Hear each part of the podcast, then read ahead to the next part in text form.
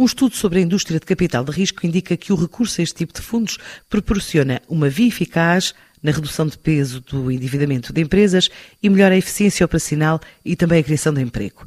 A investigação realizada pelo ISCTE mostra ainda que, além da capacidade de mobilizar capital privado para investimentos nas empresas com taxas de rentabilidade consideráveis, o setor revela também um alto nível de pagamento de impostos.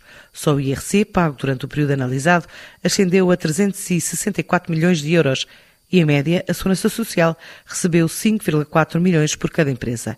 Há uma série de recomendações que já foram mesmo apresentadas ao Governo, como afirma Luís Santos Carvalho, o presidente da APCRI, a Associação Portuguesa de Capital de Risco, que pediu este estudo. Os resultados foram muito, muito, muito interessantes. E, uh, este estudo foi feito para o período entre 2010 e 2019, não incluímos 2020 derivado do, do efeito da, da, pandemia, e aquilo que se verifica é que as taxas de crescimento das empresas participadas de capital de risco em termos médios de vendas foi de 27,6% durante o período de análise, enquanto que a média nacional a, taxa de crescimento foi negativa, ou seja, a média nacional baixou em cerca de 10,7%. Em termos de, de rentabilidade operacional, a média das empresas de capital de risco é também superior à média nacional por empresa.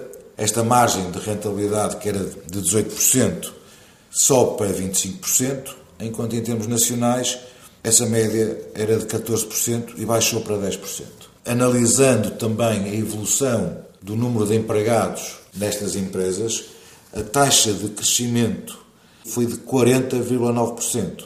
Ou seja, o emprego por empresa passou de 68,2 pessoas para 96,2 pessoas. Enquanto a média nacional, o número de empregados por empresa passou de 10 apenas para 11. Em termos de fiscalidade, obteve-se informação relativamente a 67 participadas, essas participadas pagaram um total de 364 milhões de euros de IRC.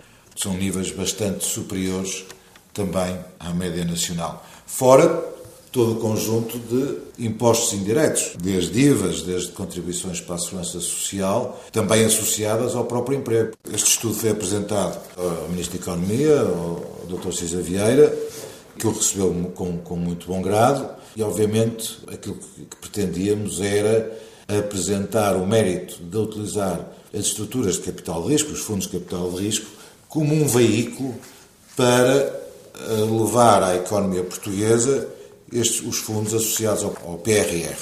E, obviamente, também passamos uma mensagem relativamente à, à, à necessidade de criar mecanismos que incentivem o investimento por parte deste deste tipo de investidores, trazendo talvez uma maior normalidade comparando com o resto da Europa. São as principais conclusões do estudo que avaliou o impacto do capital de risco sobre a criação de emprego, inovação e negócio em Portugal. Traçou uma série de recomendações já apresentadas ao Governo, com base também na análise comparativa do caso português com o resto da Europa.